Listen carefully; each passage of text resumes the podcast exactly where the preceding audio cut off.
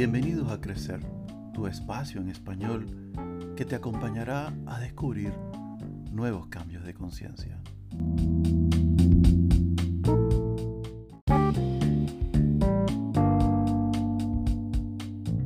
En estos momentos muchas personas se encuentran preocupadas, otras se sienten con miedo o hasta en pánico.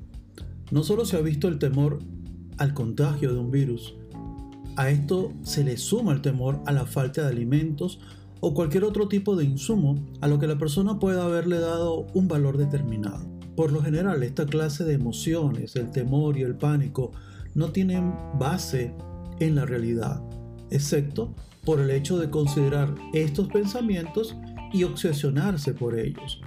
Por lo tanto, el hecho de dejar de centrarse en estas ideas las elimina por completo. Es decir, una cosa son los hechos reales y las circunstancias que nos rodean y otras los pensamientos autogenerados por miedo, mensajes desconsiderados, falta de información, redes sociales mal intencionadas y el valor que le demos al pensamiento construido. Esto no significa batallar con un pensamiento en específico, pues combatir una idea es lo contrario de dejar de pensar en ella. Cuando el pensamiento perturbador llega a la mente, se lo deberá ignorar con mucha fuerza. No se le permitirá crecer. Son nuestros pensamientos y decidimos qué hacer con ellos, pero no deben gobernarnos.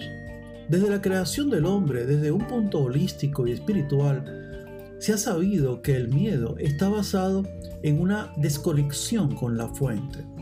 Debemos tener una gran confianza en que tendremos éxito en buscar la manera de liberarnos de nuestros miedos. Estos días son de prevención, pero más que todo yo pienso que son de reflexión.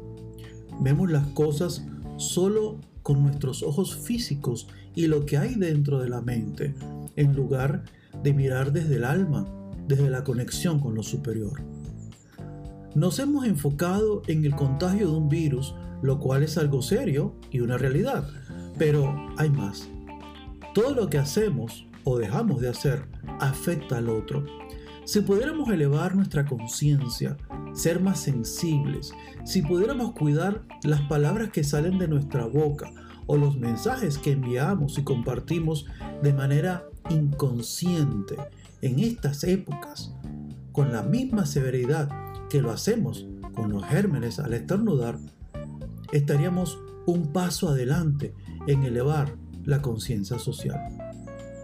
Un aprendizaje en esta época es que lo que hacemos o dejamos de hacer afecta al otro y que necesitamos protegernos mutuamente, pues lo aceptes o no, lo creas o no, de la manera en que llegamos a sentir, a pensar o a actuar en nuestra sociedad para bien o para mal, también es contagioso.